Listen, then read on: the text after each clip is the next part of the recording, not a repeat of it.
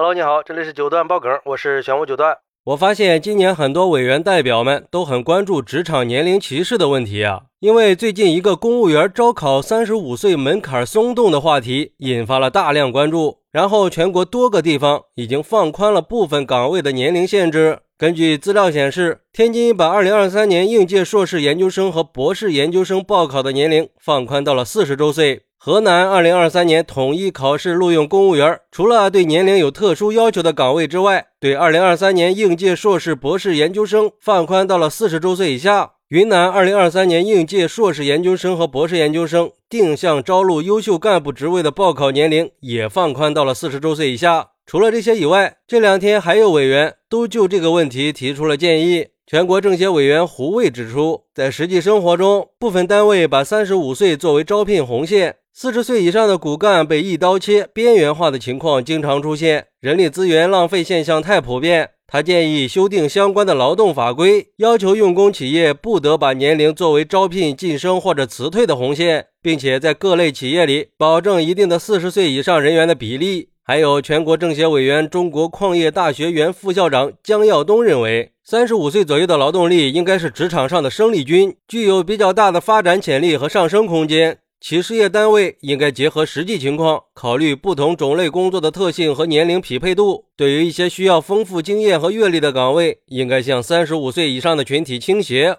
全国政协委员、全国总工会办公厅主任吕国权也在提案里指出，现在我们国家的人口红利已经逐渐消失了，老龄化日益严重。去年十二月的经济工作会议已经提出，适当实施渐进式延迟法定退休年龄政策。那三十五岁的职场门槛就是和这个趋势背道而驰，不仅侵犯了中高龄劳动者的就业权益，造成就业市场恶性内卷，劳动者只能趁年轻去赚快钱，根本没有时间和精力去提高职业技能，导致人力浪费和人才断层。针对年龄歧视的现状，要强化法律制度的保障，明确就业年龄歧视的判定标准，增加监管处罚。对各年龄段的劳动者给予平等就业的保护，对用人单位有形或者无形的年龄限制的做法，加强劳动行政监察和群众监督，加大惩处力度。对于这个问题，有网友认为，其实最根本、最核心的问题是，国内大部分的公司或者岗位管理都不规范，技术含量不高，发展方向也不是特别明确，导致在用人方面根本就不需要有经验、有技术的人才。年轻人没有经验、阅历、技术积累，就像一张白纸一样，但是它好用啊，好忽悠又廉价。那些三十五岁以上的，各方面经验都已经很丰富了，要价又高，还不吃画的大饼。可是三十五岁以上的他更靠谱啊，他不会随便辞职，因为他上有老下有小的需要养啊。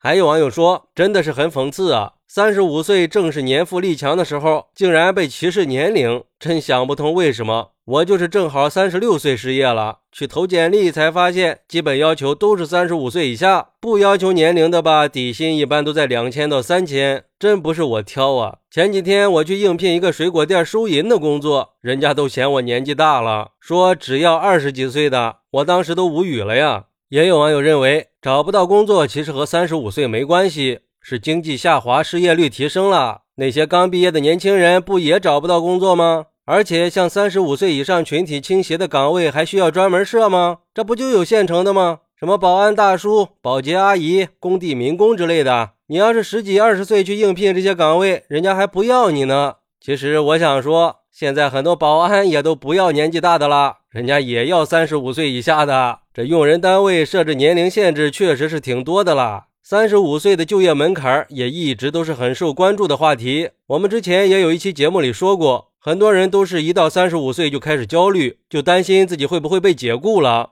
我觉得我们就应该倡导消除年龄歧视，打破三十五岁的年龄限制，让再就业人群可以找到适合自己的工作。我相信应该是可以实现的。毕竟能够真正打破年龄限制的，也就只有代表们和委员们了。好，那你是怎么看待职场三十五岁年龄限制的呢？快来评论区分享一下吧！我在评论区等你，拜拜。